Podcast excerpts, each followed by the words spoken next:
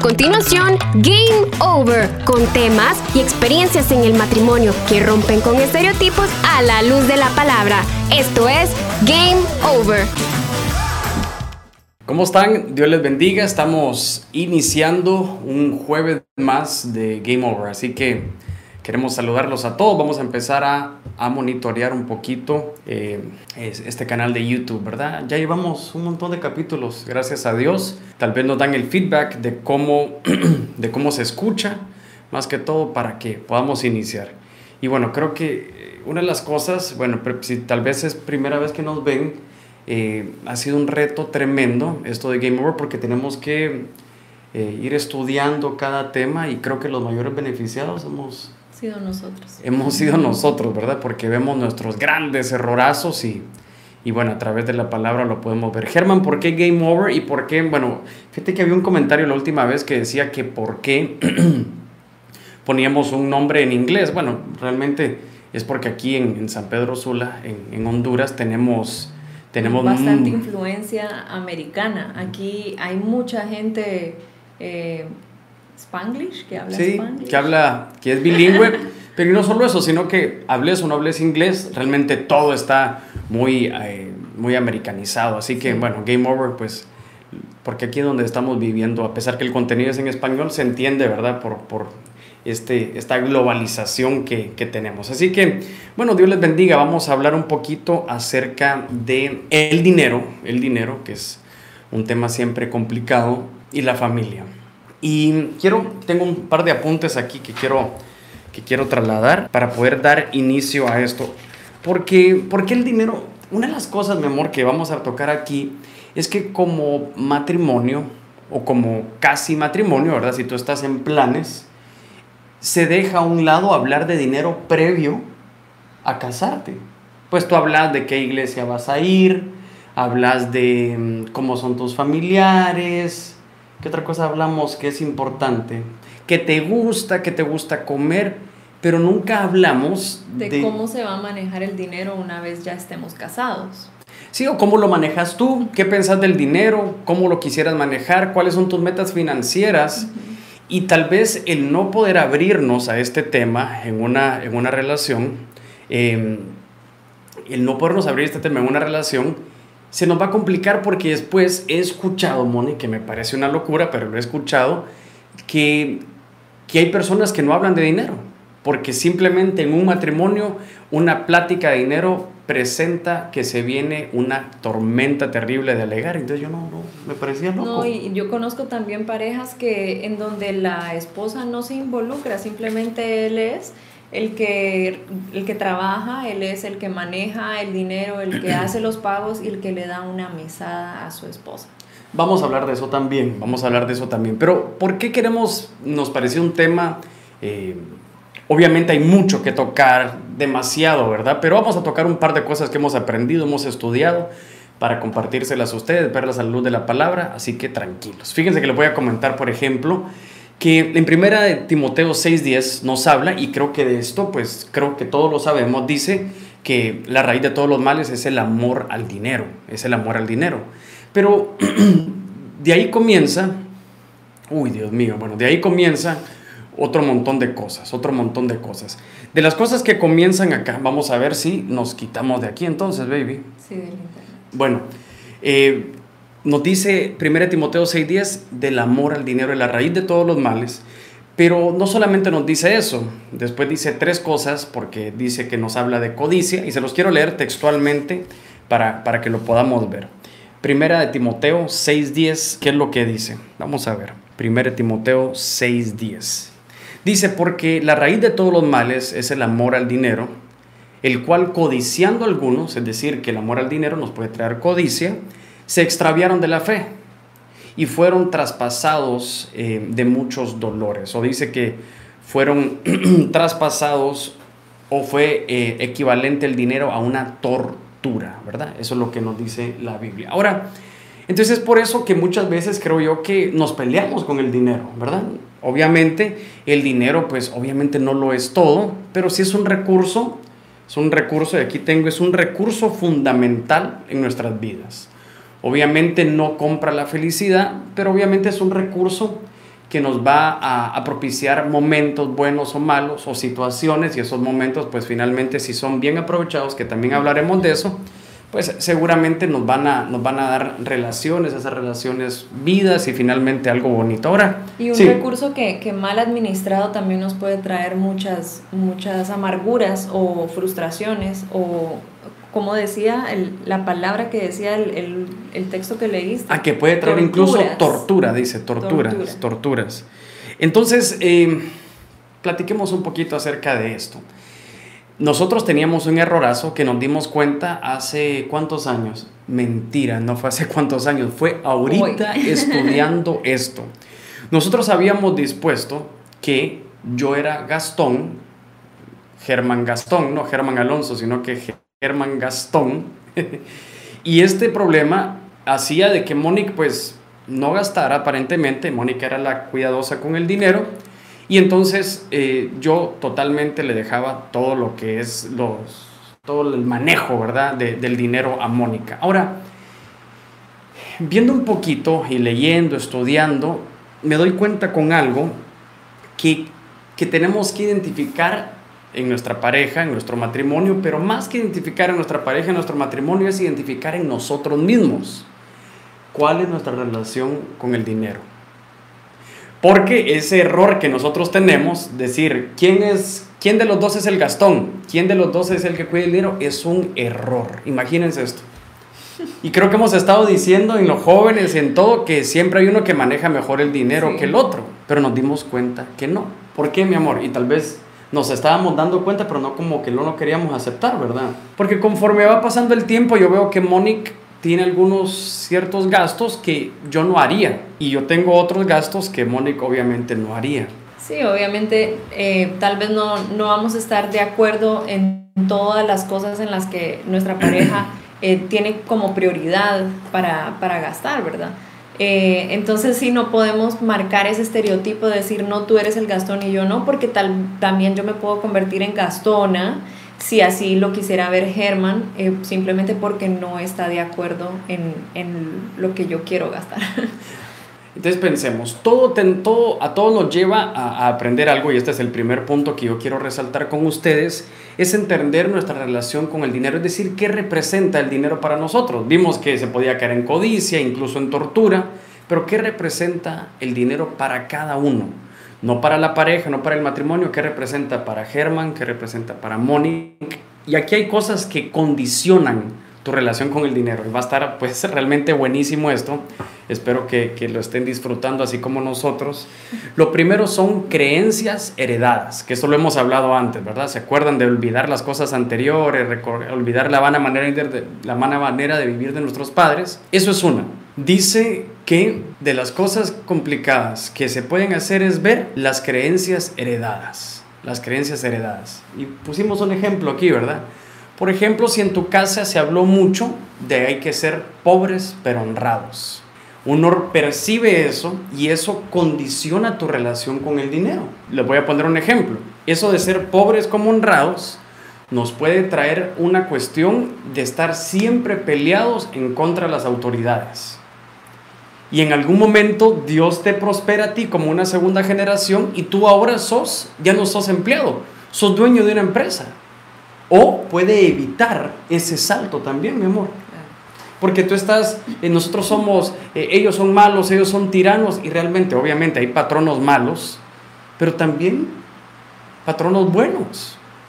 Pero el estar constantemente con una creencia heredada, esta es la, la cuestión. Hermanos, ¿qué determina o qué condiciona, Germán, mi relación? ¿Cómo yo puedo percibir el dinero? Las creencias heredadas. Otra, por ejemplo, mi amor, esa, de, esa que estábamos hablando ahorita, esa que estábamos hablando ahorita, de, de, que tu familia podía percibir el dinero y después tú te quedaste con eso, me parece genial poder realizar un background. ¿Qué, qué no, no estoy pensando porque no me acuerdo. no, pues, pues, no, no, no es de que no te acuerdes, sino que ahorita, lo que estamos hablando ahorita, te he visto, bueno, que, que podamos decir cómo miraba la familia el dinero. Por ejemplo, si en algún momento hubo un mal momento económico y tus papás se separaron, tú puedes vacunarte en contra del dinero. Por ejemplo, si tú, bueno, lo vamos a hablar despuesito, pero si tú mirabas a tu papá ¿verdad? Y cada vez que te mirabas a tu papá, te ponías feliz, pero tu papá, además de ponerte feliz, te daba un regalo, a eso es lo que te quería decir, se te había olvidado. sí, uno tiende a, o, se puede tender a, a como pensar, bueno, eh, llega mi papá y me lleva un regalo, entonces condicionamos ese momento de, encontrarnos con nuestro papá, con, con, que nos va a llevar un regalo. Exacto, entonces vos dijiste, realmente cada vez que a mí me dan regalo o que yo recibí un regalo era un momento feliz, pero no era eso. Realmente tú estabas alegre por ver a tu papá. Puede pasar también en las celebraciones, como por ejemplo en la Navidad. En la Navidad pues es eh, un momento donde hay mucha alegría, ¿verdad? Pero sin embargo es porque hay muchos regalos, hay mucho gasto, entonces eso es lo que puede generar ese sentimiento también de, alegría. Nosotros no celebramos la Navidad, ¿verdad? Solo para ahí cualquiera que esté queriéndonos tirar ahí. No, nosotros no celebramos la Navidad, pero por ejemplo un cumpleaños, un cumpleaños, ¿verdad? Un cumpleaños donde quizás la situación financiera está complicada y no se dieron regalos. Eso no puede darnos, ¿verdad? La felicidad, pero ahí nos saltamos otro tema. No, ¿sabes cómo se puede ver mucho también? Por ejemplo, eh, bueno, se hizo un cumpleaños y el niño siempre está, o sea, el, momento que él espera más es abrir los regalos. Mm. ¿Qué pasa cuando ha sucedido eh, cumpleañeros que tal vez no le llegan sus invitados? Por alguna razón no llegan sus invitados y entonces obviamente tampoco hay regalos, ¿no? O tal vez solo llegan personas adultas, no sé, y no hay regalos. Entonces también eso puede generar mucha tristeza porque al final era el gasto ese de los regalos el que puede hacer una alegría. Pero la cuestión es pensar que esto nos puede pasar de niño y ahora pasarnos factura de adultos.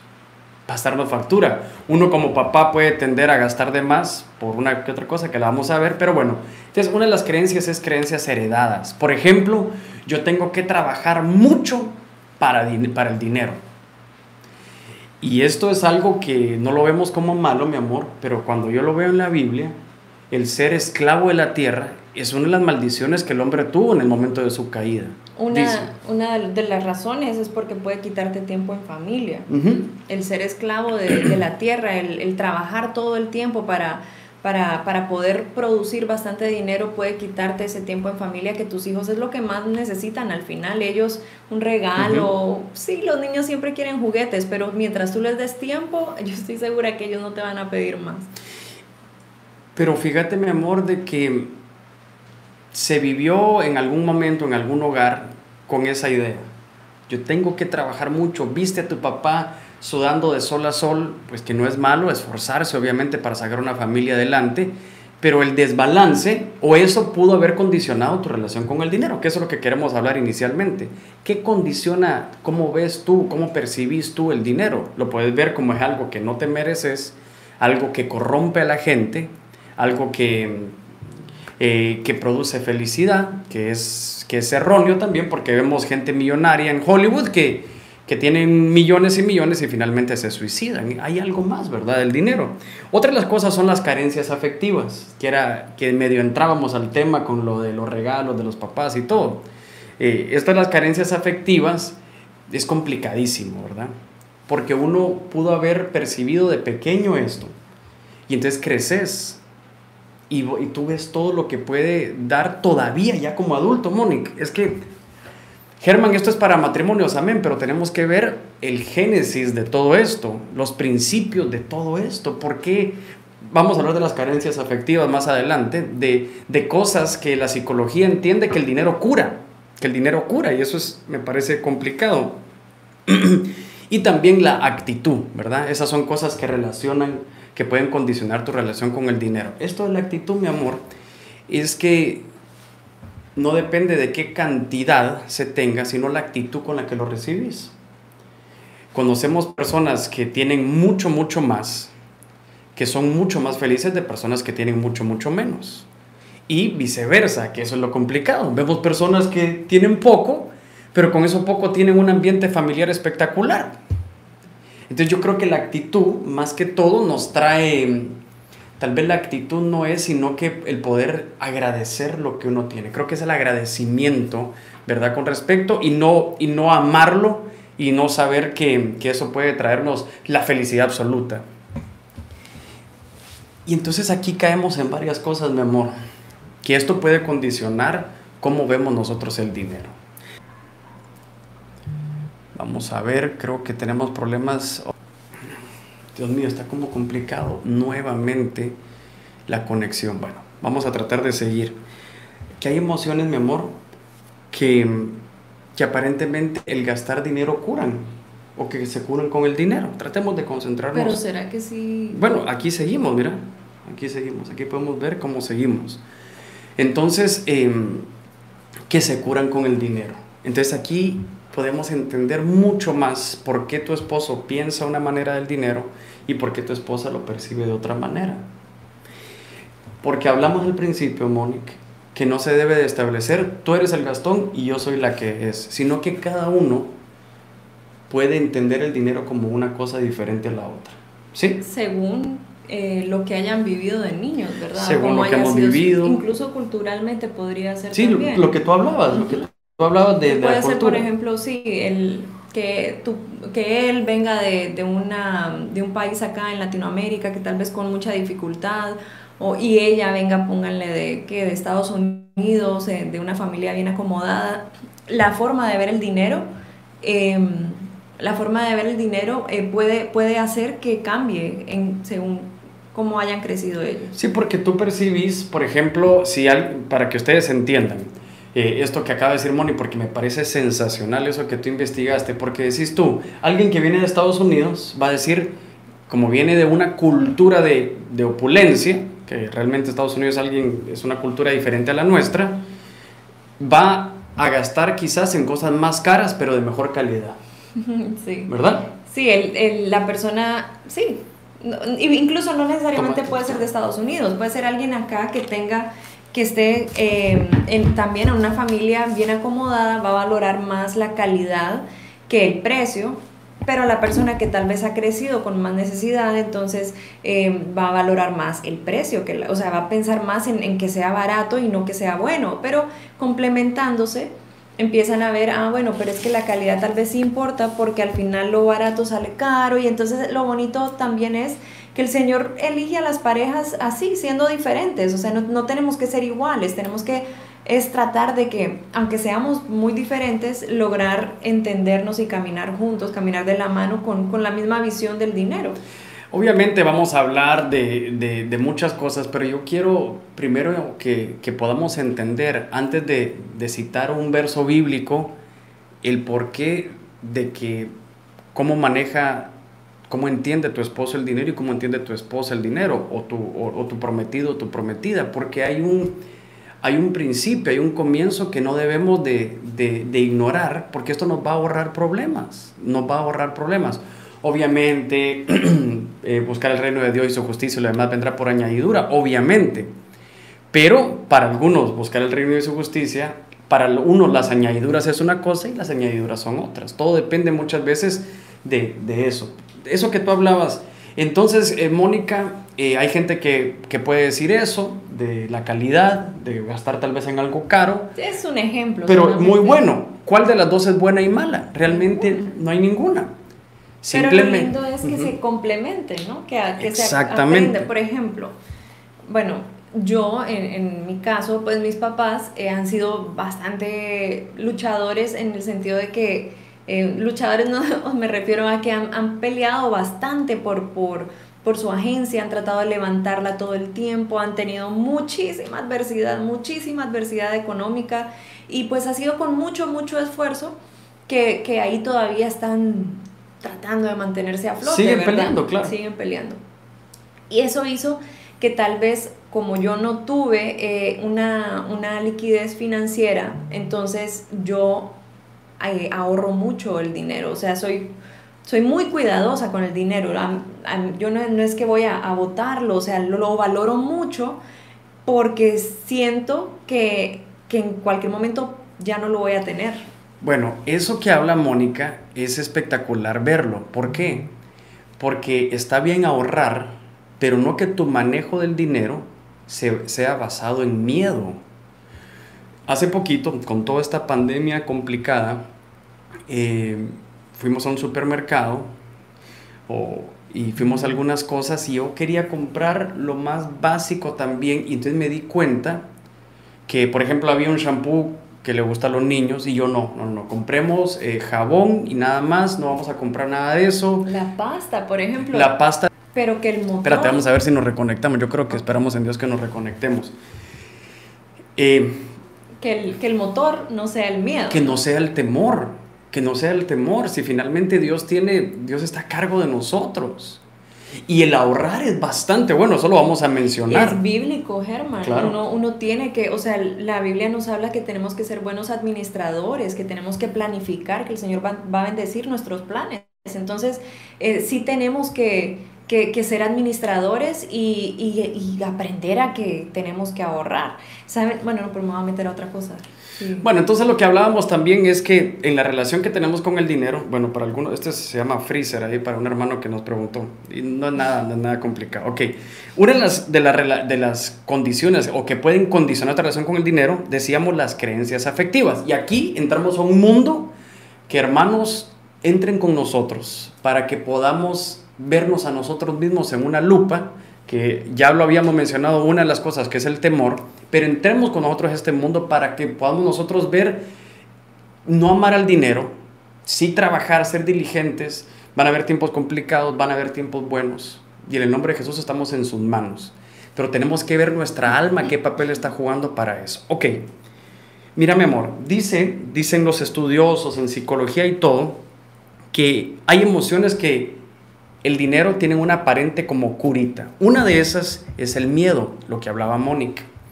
Es de que nosotros ahorramos, mi amor, fíjate que decíamos ahorrar, ¿verdad? Que es buenísimo, pero tampoco disfrutamos lo que gastamos. Y aquí es donde el dinero se vuelve una tortura, que decía el primer verso. Por ejemplo, eh, es el cumpleaños de tu hijo y, la cosa te ha ido bien, ha ido bien, tu trabajo está bien y le querés comprar unos tenis que a él le gustaban, ¿verdad? Pero los compras y decís, no, no los voy a comprar porque se viene el tiempo malo. Entonces nos saltamos de ser alguien precavido a alguien temeroso, mi amor.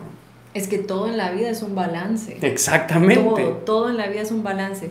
Uno tiene que ahorrar para para estar prevenido para el tiempo malo, pero también entender que, pero es que sabes cómo se logra eso, si uno tiene una buena planificación de los gastos. Ya lo vamos a hablar, sí, sí, sí, ya lo vamos a hablar. Si uno sabe eh, que está eh, haciendo un buen gasto o un, bueno, sí. Gasto responsable. Sí, lo, vamos a hablarlo, pero una de las cosas que tenemos que tener en cuenta es que no percibamos el dinero por miedo, por lo que vivimos con nuestros papás, por lo que pudimos percibir, porque tu trabajo se puede ir en cualquier momento. ¿Por qué? Porque hay que ahorrar, hermanos, estamos en un momento para ahorrar, para tratar de gastar lo más, lo más poco posible. Lo vamos a, incluso mencionar algunos tips que hemos descubierto buenos, pero no con temor, porque vamos a dejar de disfrutar, vamos a, dejar de disfrutar el tiempo en familia. Ok, entonces el miedo. El otro es la culpa. La culpa, por ejemplo, es como cuando estamos entre esposos y esposas, y eso lo hablamos también, y nos peleamos. Yo tuve la culpa, yo tuve la culpa. Y como tuve la culpa, gasto para Mónica, para que las cosas se, se tranquilicen, ¿verdad? Te compró tu regalo y ahí vamos, ¿verdad? Mejoró la cosa o no mejoró.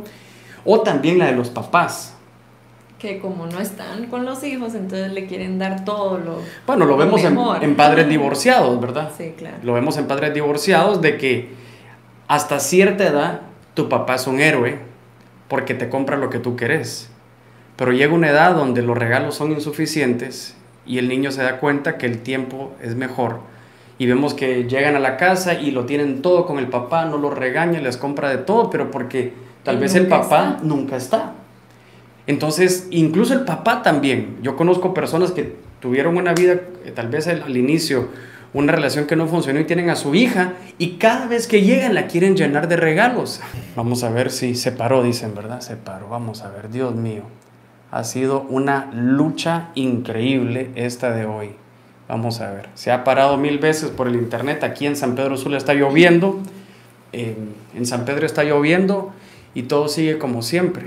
Ya, muy Alejandro Bueno, entonces, eh, Estábamos hablando de la culpa, porque conozco personas, mi amor, que no viven con su hijo, pero cada vez que la ven, ellos quieren saciar esa culpa. Y es algo normal, no es algo que estamos atacando, solo quiero que lo podamos percibir. Esto es un examen a ver qué tenemos nosotros, cómo percibimos, ¿verdad? El, el dinero. Es por culpa. Bueno, hay un meme espantoso, espantoso, que dicen que cuando un hombre es infiel, le compra un montón de cosas a su esposa. Sí. Qué horrible, Mónica. Claro, la culpa. Porque es el gasto a base de culpa, que Dios nos libre. Y que podamos nosotros ver ahorita un análisis, un autoanálisis de cómo vemos, cómo nuestras emociones no pueden jugar eh, con nuestro dinero. Ok, otra cosa es el grupo. Yo creo que a los jóvenes nos pasa mucho. Sí, esto es cuando, cuando uno siente que tiene que encajar, ¿no? Y entonces empieza a a, todos tienen iPhone, todos tienen AirPods, entonces también tengo que tenerlo porque necesito encajar. Conozco personas que ahorita con lo de la, la crisis financiera que ha habido, pero también el alivio financiero, fueron a comprar cosas como plasmas, televisores, o perdón, que es lo mismo, o AirPods, o, en vez de ahorrar. En vez de ahorrar. Entonces que no sean, en vez de ahorrar, o si pudiste pagar, pagalo, o, decir vamos a tener esto, porque no es temor, pero no insensatez tampoco, ¿me entendés? Entonces, por, por el grupo, por lograr encajar en un grupo. Hay parejas, mi amor, que se hacen de parejas que están tal vez económicamente mejor y para encajar hacen gastos que no van acorde. Y, las, y el grupo que te ama realmente no va a exigirte gastos así. Yo conozco un hermano que yo amo exagerado realmente. Y me decía, es que yo no quiero salir porque si hay que comer y yo no tengo para poner, yo le decía, no, hombre, es que yo no, yo no salgo con vos por eso, yo salgo porque te amo, venite, vamos. Pero ese, esa, esa cuestión de no encajar económicamente en un grupo nos puede hacer eh, tomar decisiones malas, mi amor, conforme al dinero. Claro. Aunque esta persona yo creo que estaba siendo bastante sabia, más bien pienso que sería diferente si, si él quisiera ir siempre pero sin tener para pagar y tal vez endeudándose, ¿me entiendes? Bueno, esa es una, pero el otro extremo es decir, no puedo ser su amigo porque no puede estar a ah, ese nivel, no. no. No, no, sí. La, tu mejor, tus mejores relaciones. Sí, claro, no, no se trata de no ser amigo. No, y tus mejores relaciones, si tu, un amigo tuyo es buen amigo tuyo, no lo vas a visitar solamente cuando tenga el trabajo. Los mejores amigos se ven en momentos difíciles. Y no por eso uno que tal vez no está teniendo la, la tú hablaste la liquidez. La, liquidez, la liquidez financiera, vas a dejar tus amistades. Entonces yo creo que una de las cosas que te pueden empujar a gastar de más o a gastar innecesariamente es encajar en el grupo. La hermana Mary, o Mari, perdón, está diciendo que ella le compra muchas cosas a sus hijos porque no pudo tenerlas de niño. Y yo yo creo que está bien si uno puede hacerlo y hay cositas que a mí me pasa. Sí, solo que tiene que saber tiene que, haber eso una, es una medida también. Sí, pero sí, mi amor, pero fíjate que no está bien. No está bien, porque los niños no lo necesitan. Entonces, el que lo necesita es uno. Lastimosamente. Si ustedes le van a preguntar a Germán Roberto y a Germán Andrés, porque son los únicos que nos hablan ahorita, cuál ha sido su mejor momentos. Nunca nos van a decir cuando me compraron esto y lo otro, cuando juego fútbol con papá, eso no tiene dinero. Ahora, ahora. La cuestión es encontrar el balance. Por ejemplo, miren esto que voy a meter y a ti te voy a meter un problema horrible, Mónica. Preparémonos que el próximo Game Over va a ser cómo reconciliar después, nada, un cumpleaños, las piñatas de los niños hacemos una super piñata y los niños no les importaría eso. No, pero es que Germán dice que es una super piñata y yo la verdad soy No, yo no lo estoy diciendo por ah, ti. yo soy bien ahorrativa, conste. Yo hago todo con mis propias manos para que salga más barato. Yo en mi caso, algunas veces compro los tacos más bonitos que hay. ¿Por qué? Porque yo usé unos Pelé ¿verdad? Que son buenos y todo, pero eran medio duros y todos mis compañeros tenían otra cosa. Y entonces cuando, yo, ¿verdad? Yo trato, pero lo, lo, eh, lo, que nos pregunta la hermana, que está muy bueno, es... hay que, qué dicen tus compañeros. Hay que ver, sí, hay que ver, hay que ver si, si realmente... No, lo que dicen mis compañeros va a ser otra, otro tema de aquí, pero hay que ver si realmente lo estamos haciendo para agradarnos a ellos o agradarnos a nosotros. Ese es el balance. Finalmente, hermanos, yo me he sorprendido cómo son los niños con uno. Le preguntaba a mis hijos, como toda esta crisis complicada, yo le dije, mira mi amor, ¿y si no volvés a ir a la escuela? ¿Te acordás? Sí, ellos pues voy a extrañar a mis compañeros, pero, pero está bien. No, Monique no se acuerda, Monique no se acuerda. ¿Qué? Yo estaba, les voy a contar a la hermana María, a todos los que están ahí, yo estaba súper preocupado, y estoy algunas veces todavía preocupado, porque la escuela pues tiene sus cobros y, y, no sabemos cómo están estos tiempos. Entonces yo veo los cobros y digo yo, puede que no los vuelva a tener en esa escuela, puede que entremos en homeschool, ¿verdad? Que es escuela en la casa, o, puede que finalmente en algunos casos pierdan el año. Entonces estaba con esa preocupación. Yo quería que Dios me hablara y ya me ha pasado varias veces que yo le pregunto a mi hijo mayor y Dios me habla a través de mi hijo mayor. Entonces le digo, papi, mira, ¿qué pasaría si no volvés a entrar a la escuela? Entonces yo quería o yo pensaba que él me iba a decir, no, voy a dejar de ver a mis compañeros, eh, no, me voy a sentir triste. No. Entonces él me dijo, que esto fue lo que no tú te acordás, pero vamos a seguir jugando fútbol todos los días, papá, me dijo. Ah, Sí, pap, sí, sí, sí. Y vamos a jugar con el Málaga, que es una cuestión que jugamos ahí en, en el Play. Sí, papi, sí, claro que sí. Entonces no hay problema, me dijo. Entonces yo digo, hay esfuerzos que, que, que tal vez para ellos no es necesario. Lo que ellos ven es el ambiente, lo que por eso que dice que tenemos que ser como niños, dice la Biblia. Ahí entendí yo, Señor, me hace falta mucho a mí. Pero sigamos valorar los momentos. valorar los momentos. Entonces, otra cuestión es la atracción, ¿verdad? Que uno ve que, que dice, no, hay un meme que dice, no soy feo, soy pobre, ¿verdad? Que habla de eso, porque las grandes superestrellas usan Se cosas. arreglan y... Yo ando los zapatos que usa tal persona, ando la faja que usó tal persona, entonces se puede pensar que uno puede tener eh, tal vez más atracción con eso, que lastimosamente es como estar cacho vacío. Y, y la esperanza, ¿verdad? La esperanza de que uno pueda ser más feliz cuando uno tenga esto, cuando yo tenga una casa voy a ser plenamente feliz, cuando yo compre el carro voy a ser plenamente feliz. Y finalmente no es de eso, ¿verdad? Eh, Y lo triste es que llega la casa y uno se da cuenta, no, no soy plenamente feliz. Se compra un mejor carro y no, sigo sin estar plenamente feliz. No, es que lo que me hace falta es viajar. Viaja, no, sigo sin estar plenamente feliz porque al final eso no, no es lo que realmente nos da una, una felicidad permanente. Nos la puede dar un- una felicidad momentánea, pero no es la felicidad plena. Exactamente, entonces, bueno, vimos varias emociones para que nosotros podamos ver, ¿verdad?, qué es lo que, qué es lo que hacemos. Ahora, eh, para concluir un poquito este, este punto, que estos puntos que hemos visto, es que cada uno debe de reconocer su relación con el dinero, ¿verdad? Eh, mi esposo pasó, pasó pobreza, eh, yo pasé pobreza, eh, a mí me costó mucho la vida, eh, el divorcio de un padre, yo percibí el dinero. Entonces, uno cuando haces un análisis con todo lo que hemos hablado, podemos entender a tu pareja. Y aquí es donde quería caer yo y no decir ella es gastona o yo soy gastón. Simplemente se percibe el dinero y el gasto de diferentes maneras. A mí me encantó, me encantó. ¿Por qué? Porque yo aparentemente soy Gastón, pero lo que dice la hermana que nos estaba comentando ahí es que yo quiero darle a mis hijos algo, por ejemplo, sin culpa. ¿Qué otra cuestión es la culpa? Miren lo que me pasaba a mí, ya que me dijiste los compañeros. Cuando mi papá no, traba- eh, no era a tiempo completo pastor, yo me compraba tacos, mi papá me compraba tacos y no había problema. Pero cuando mi papá, la gente se dio cuenta que era pastor, me decían, Pero solo, yo quiero agregar una cosa por, para los que no, no saben. Eh, mi suegro, antes de ser pastor, era gerente general de una multinacional de hierro. sí, sí, pero eso se ve como que... Pero, no, pero, es, pero- es, es bueno saber. es bueno que la gente sepa, pero... Sí, pero yo no quiero centrarme en eso, mi amor. Sí, pero lo que yo quería decir es que mm, tal vez se podían tener los mejores tacos.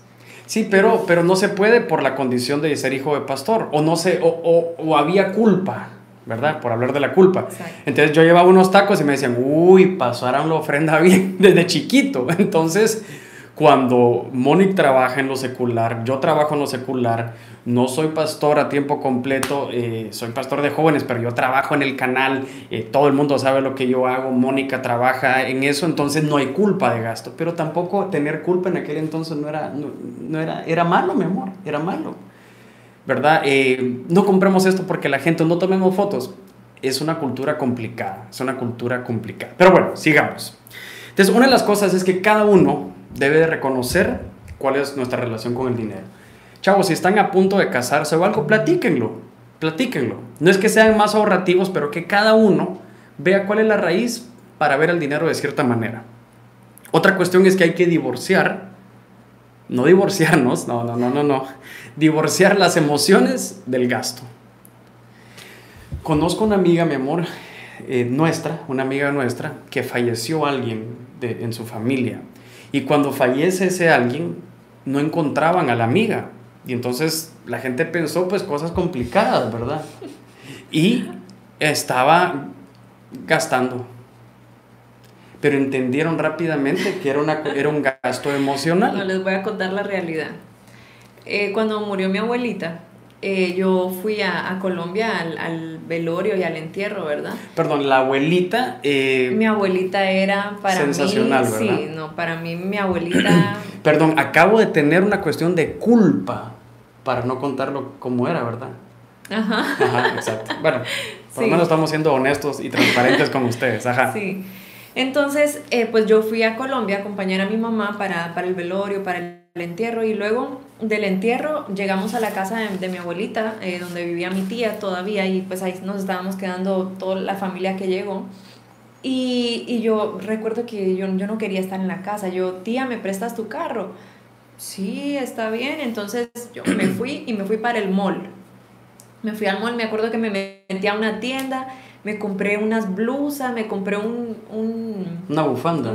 unas cosas que yo nunca, nunca usé que yo hasta el día de hoy digo, ¿por qué, ¿por qué me lo compré? Era solo como esa necesidad de, de, sanar, sanar el dolor con compras. Mm, o sea, me, me, parece ilógico porque por lo mismo que les hemos contado, soy bastante tacaña.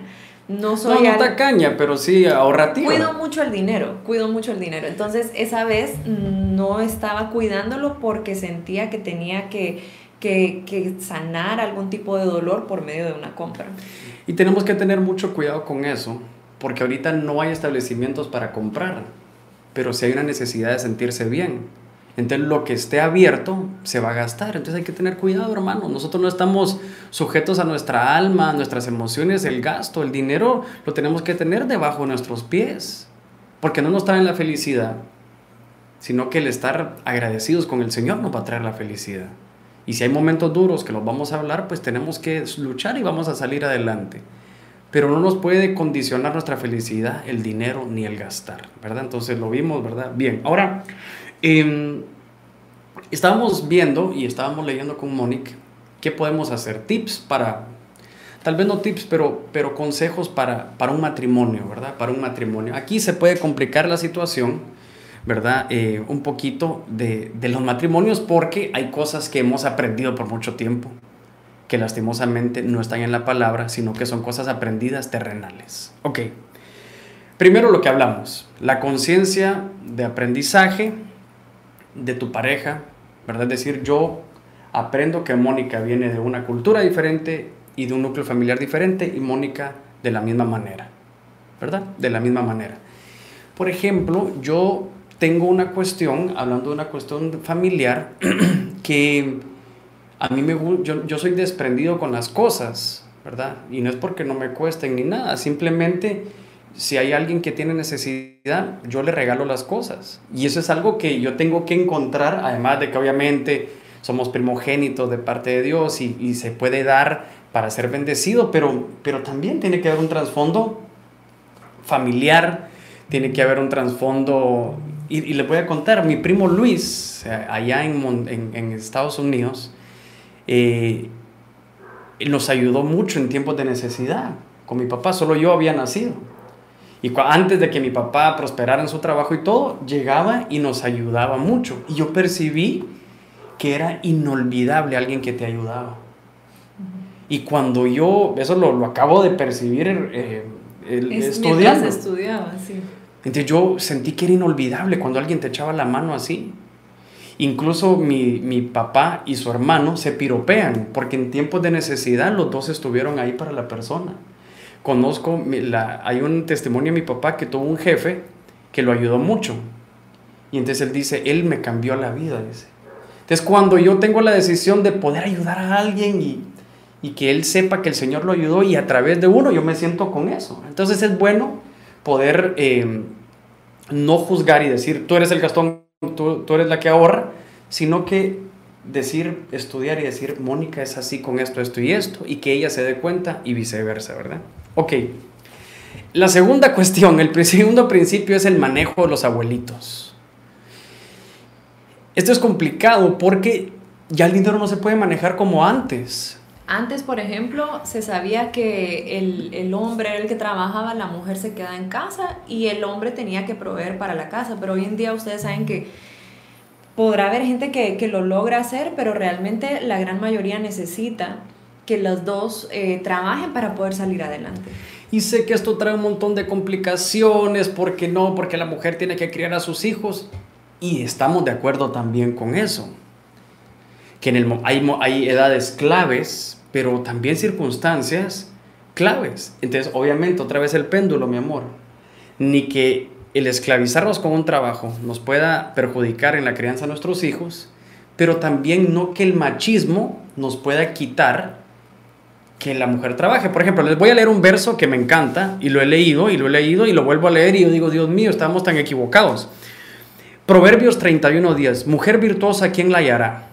Porque su autoestima sobrepasa largamente la de las piedras preciosas. Entonces la vemos a la mujer como un vaso más frágil, hermosa y todo.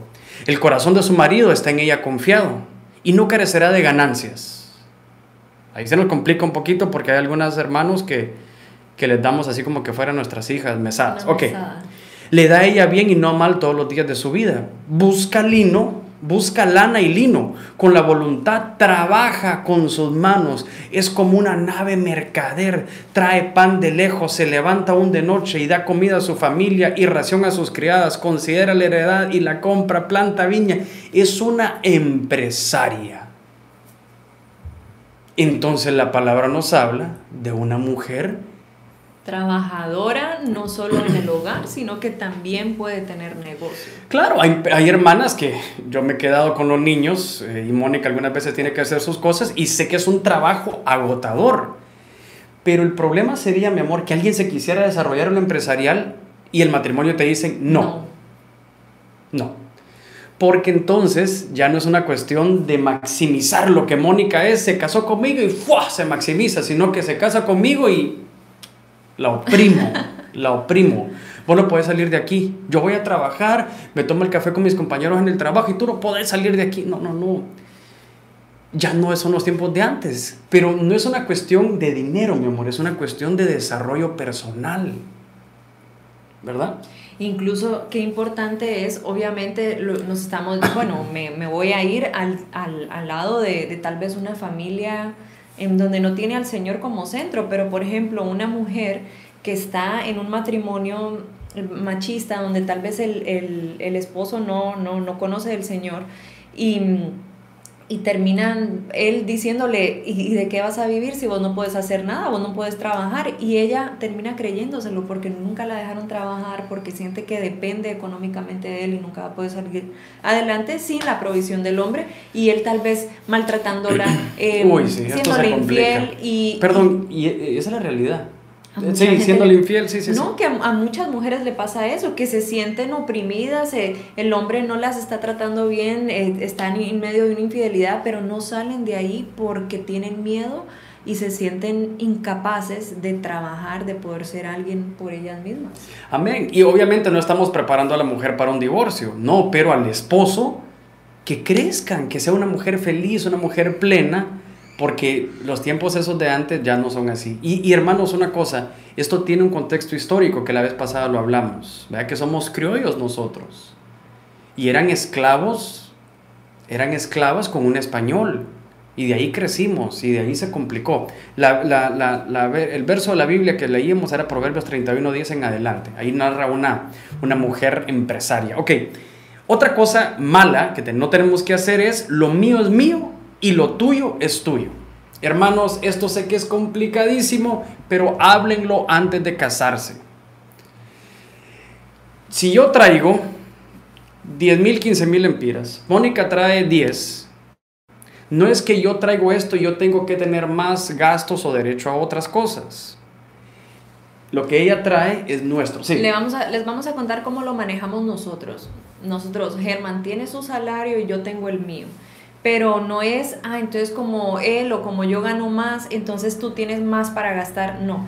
Ese salario, los dos salarios se juntan juntos, se pagan todas las cosas, se paga casa, se hace súper y de eso también hay un porcentaje que tiene cada uno para poder gastar en lo que quiera. Si quiere, eh, no, es que hoy no quiero almorzar en la casa, voy a almorzar en la calle, entonces de ahí, de tu, de tu porcentaje que tienes, lo puedes hacer o no. Yo no quiero gastar esta vez porque tengo ganas de una blusita que vi hace días, entonces de ahí puedes hacerlo. Pero es parejo, no es que uno tiene más que el otro. Sí, entonces esta es una cuestión que en nosotros como hombres podemos caer fácilmente y lo peor es que no consultamos los gastos. Hermanos, he visto tanto este problema que, que si el Espíritu les habla a su corazón, cámbienlo, les va a ir mejor. Por ejemplo, eh, me compré un carro. Yo soy el que trabajo. Lo mío es, es mío. No, no, no, hermanos, eso no es así.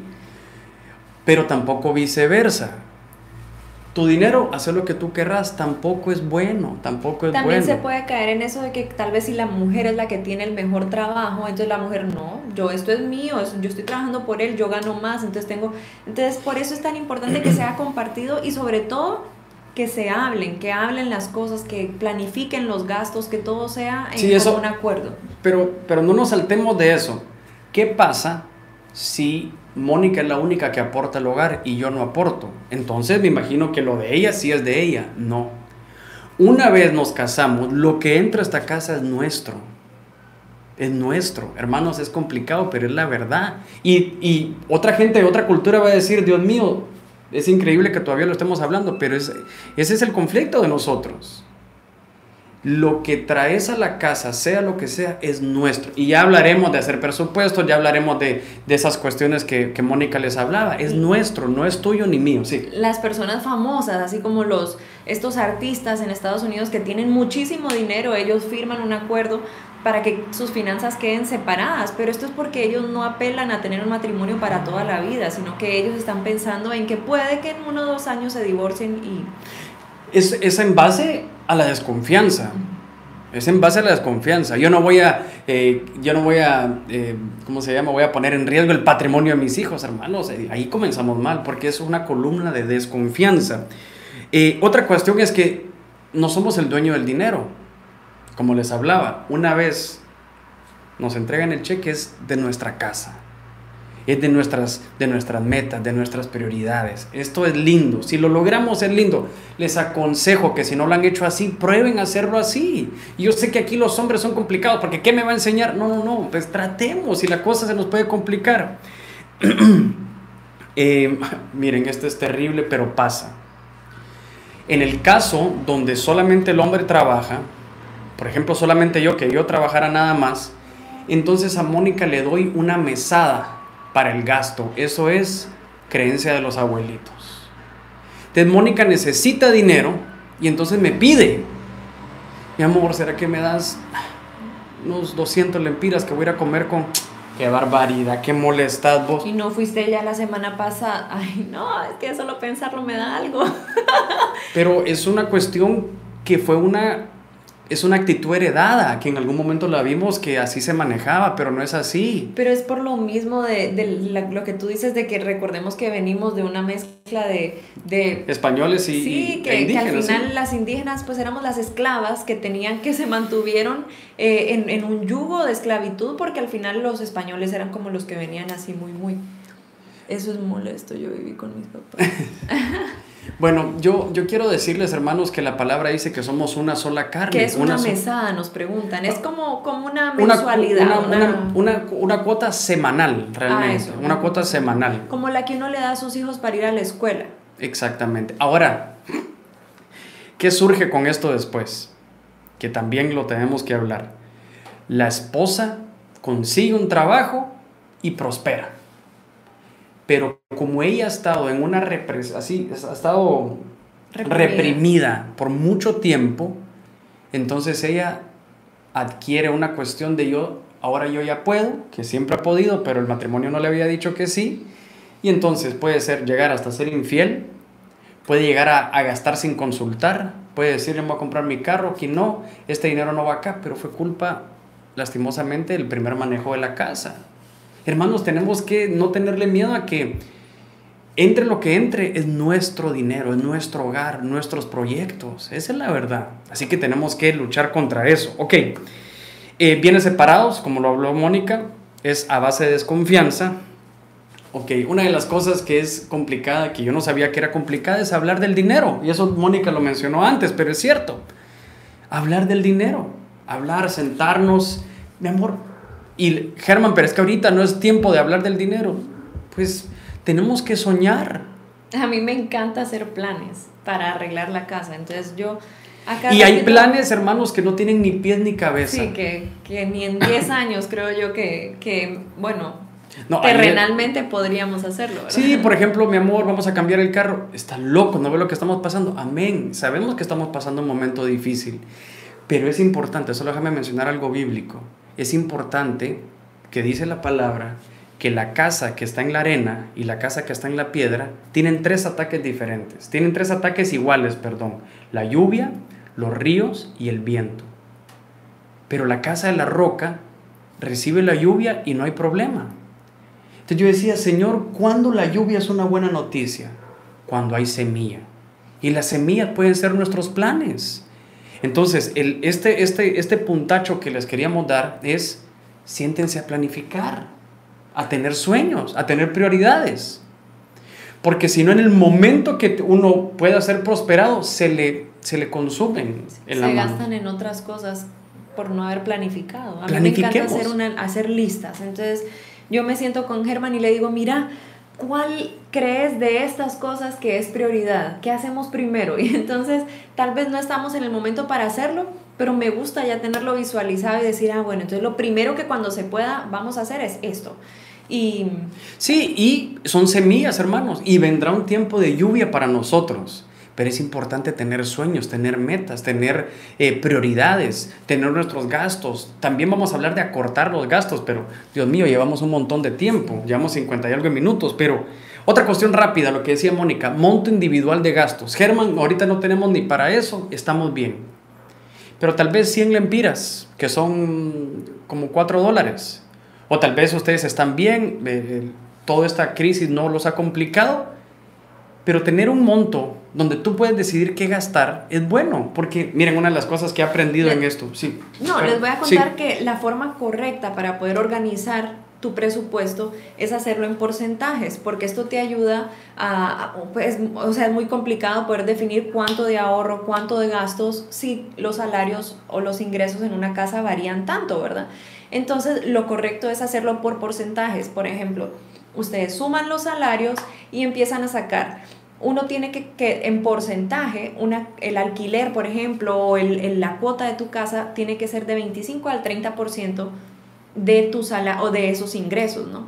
Entonces también hay... Podemos tal vez compartir un gráfico en nuestras redes sociales, en Instagram, ah, de esos porcentajes, para que ustedes vean y si nos vamos a ubicar en qué es lo correcto aparentemente para una casa. Y para, para gastos personales es un 5%.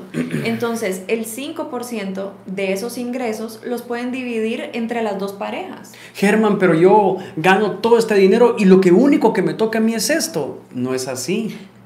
Tu casa, tu hogar, tus hijos, tu matrimonio tienen que verse afectados por igual. Y lo que nos toca sí, por eso es que uno tiene que estar preparado para el matrimonio porque tenés que estar preparado a decir... Para compartir. Para compartir, para que todo sea nuestro y se acabe la era de lo mío y lo tuyo. Todo es nuestro. Ok.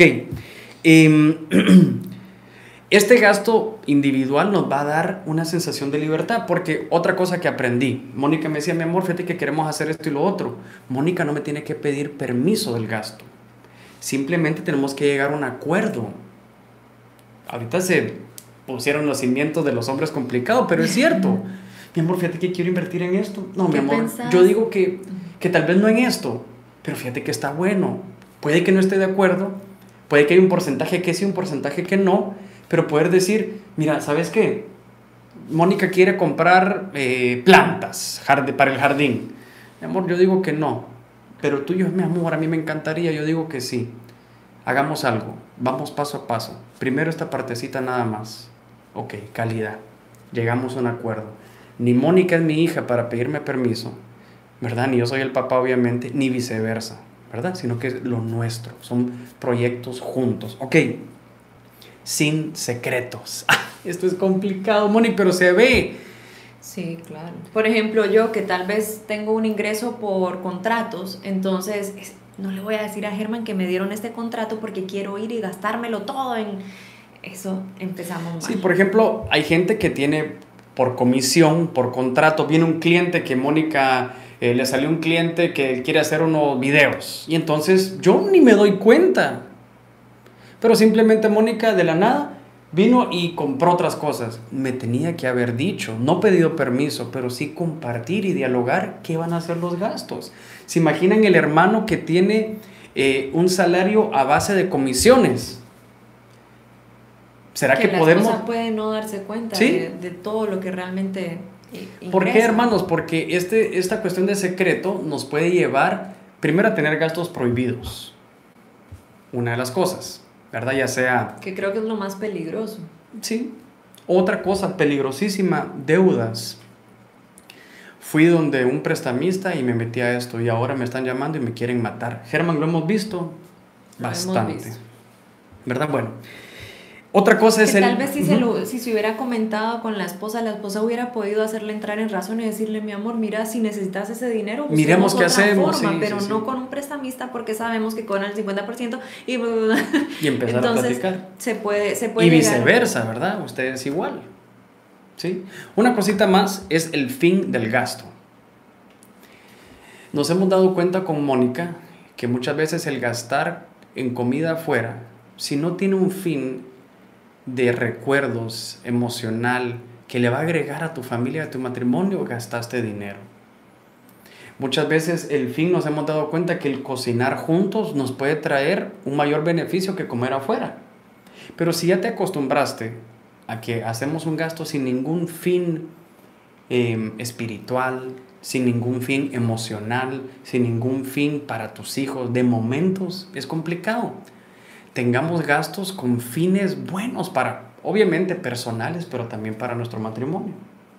¿Te parece eso? Claro, es, el, bueno, esta situación nos, nos, ha obligado a comer en casa, ¿verdad? Y, y, y pues como que no hay opción, pero nos ha enseñado muchas cosas.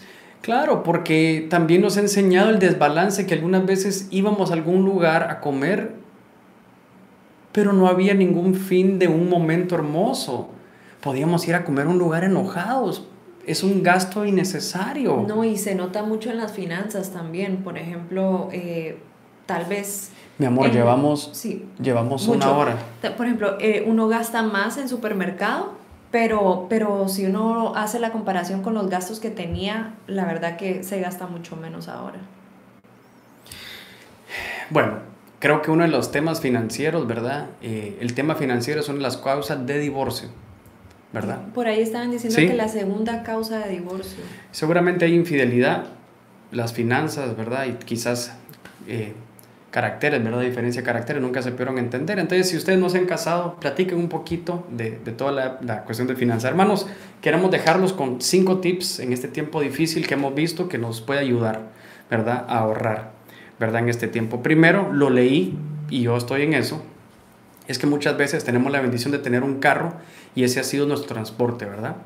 Pero en estos tiempos difíciles donde hay gente que se le ha cortado su, su, su presupuesto, se le ha cortado su, su salario eh, y tal vez no tiene uno, sino que tiene dos carros.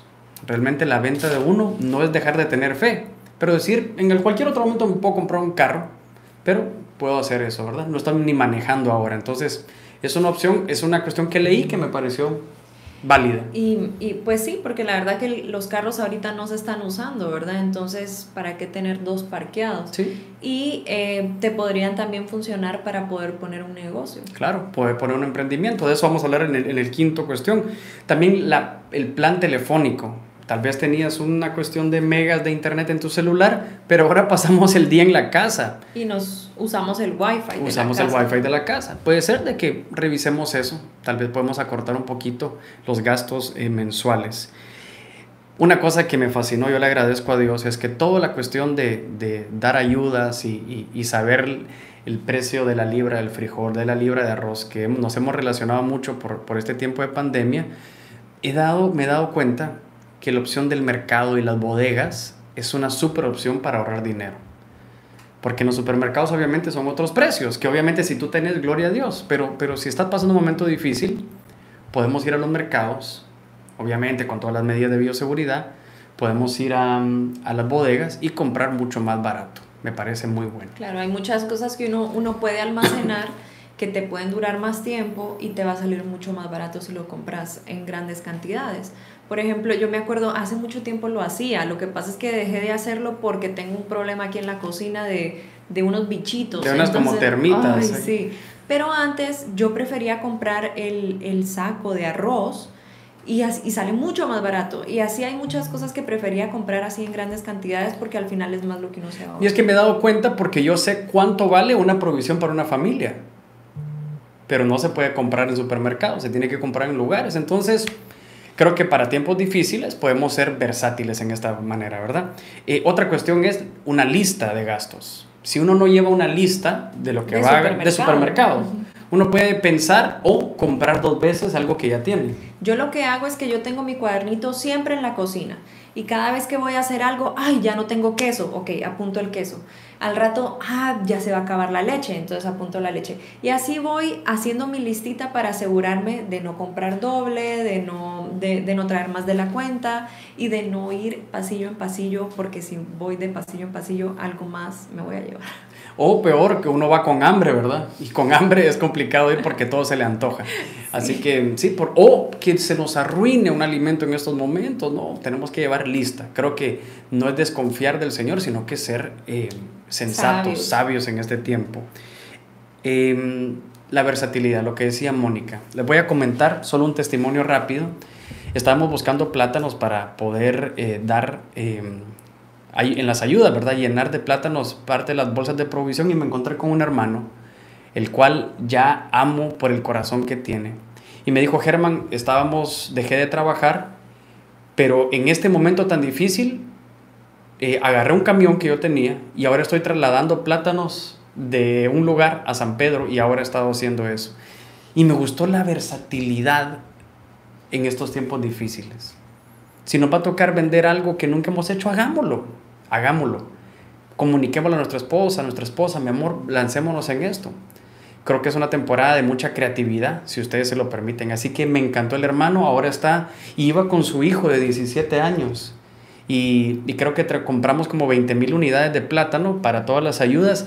Y, y él con su hijo lo hicieron, iban los tres en el camión. Y yo vi un matrimonio exitoso, una familia linda, porque no, no, fueron, no se quedaron en shock, sino que dijeron vamos a ser versátiles en estos tiempos y vamos a darle para adelante. Así que la versatilidad es una de las cosas que queremos darles como consejos.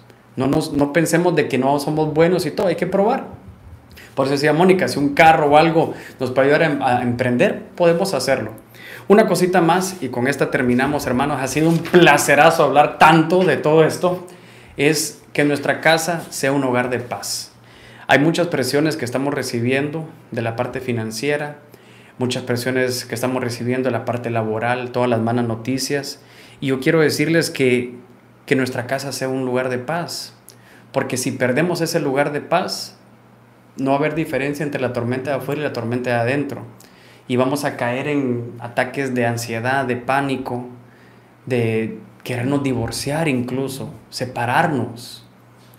Tal vez hemos estado teniendo, yo, yo me ha pasado y se los cuento aquí honestamente, me ha pasado, vengo cansado, preocupado por toda la situación, veo y, y lo que yo necesito es un refugio aquí con Mónica. Pero si yo permito que el enemigo nos gane la batalla y que por mi cansancio yo responda mal, yo esté de poca paciencia, no. Si lo que hay que cuidar es esto, es como que tú estés en un desierto y tú destruís tu oasis. No, hombre, si el oasis es lo que te puede mantener vivo en estos tiempos. Entonces, que nuestra casa sea siempre un lugar de paz, un lugar de refugio. Así que si hay alguno que se ha sentido presionado y con su esposa, o con su esposo, o en su familia, o con sus hijos, tranquilos, todo va a estar bien. Estamos en las manos de Dios y seguramente eh, Él está en control. Así que hablamos un poquito de las finanzas. Espero que haya sido de bendición. Recordemos, mujer virtuosa, ¿quién la hallará? Una mujer espectacular. La era de lo nuestro, todo es nuestro. Desde que entra esta casa es nuestro, nada es mío y tuyo y tenemos como un abejorro ahí, ¿verdad? Dios mío, ojalá que no siga volando. Creo que es de esas cucarachas que vuelan. Y si vuelan, es complicado. Así que los dejamos, los amamos y esperamos que hayamos sido de bendición. Un abrazo. Gracias por acompañarnos. Chao, chao. Esto fue Game Over. Sintonízanos en nuestra próxima emisión. Escúchanos en podcast y Spotify y míranos en YouTube. Esto fue Game Over.